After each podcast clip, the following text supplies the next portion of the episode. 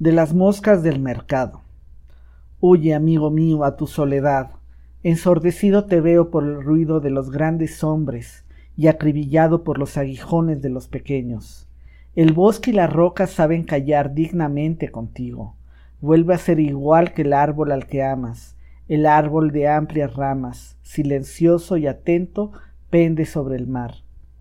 Donde acaba la soledad, allí comienza el mercado, y donde comienza el mercado, allí comienzan también el ruido de los grandes comediantes y el zumbido de las moscas venenosas.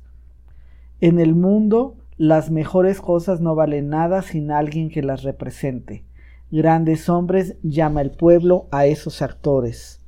El pueblo comprende poco lo grande, esto es lo creador, pero tiene sentidos para todos los actores y comediantes de grandes cosas.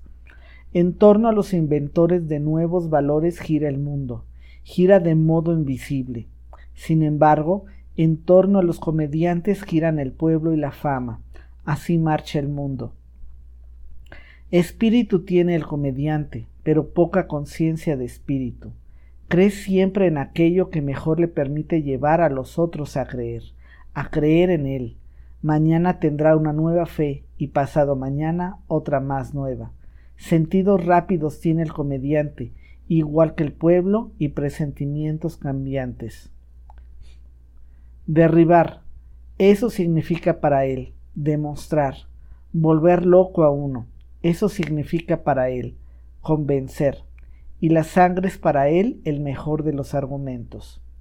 A una verdad que solo en oídos delicados se desliza llama la mentira y nada. En verdad, Solo creen dioses que hagan gran ruido en el mundo. Lleno de bufones solemnes está el mercado, y el pueblo se gloría de sus grandes hombres. Estos son para él los señores del momento. Pero el momento los apremia, así ellos te apremian a ti, y también de ti quieren ellos un sí o un no. Ay, ¿quieres colocar tu silla entre un pro y un contra? No tengas celos de esos incondicionales y apremiantes, amante de la verdad. Jamás se ha colgado la verdad del brazo de un incondicional. A causa de esas gentes súbitas, vuelve a tu seguridad. Solo en el mercado le asaltan a uno con un sí o no. Todos los pozos profundos viven con lentitud sus experiencias. Tienen que aguardar largo tiempo hasta saber qué fue lo que cayó en su profundidad. Todo lo grande se aparta del mercado y de la fama. Apartados de ellos han vivido desde siempre los inventores de nuevos valores. Huye, amigo mío, a tu soledad. Te veo acribillado por moscas venenosas. Huye allí donde sopla un viento áspero, fuerte. Huye a tu soledad.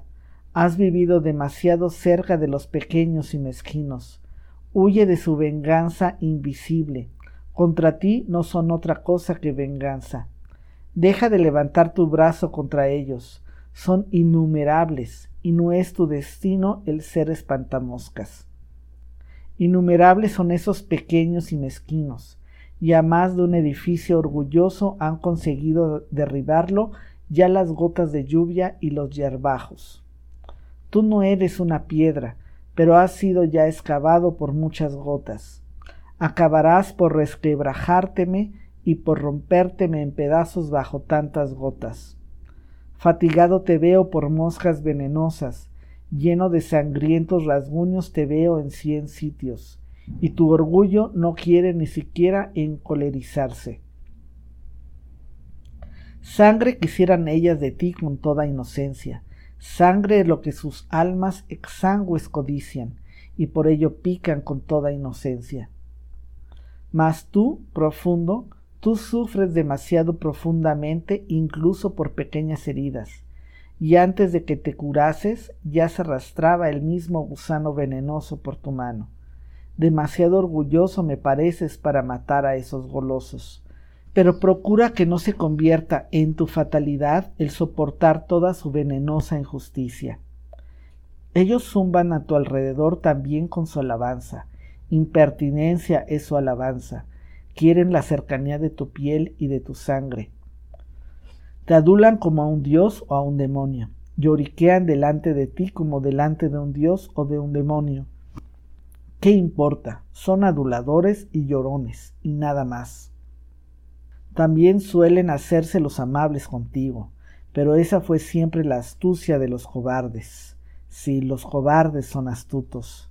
Ellos reflexionan mucho sobre ti con su alma estrecha. Para ellos eres siempre preocupante. Todo aquello sobre lo que se reflexiona mucho se vuelve preocupante.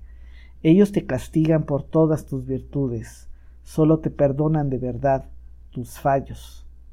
Como tú eres suave y de sentir justo, dices, no tienen ellos la culpa de su mezquina existencia, mas su estrecha alma piensa, culpable es toda gran existencia.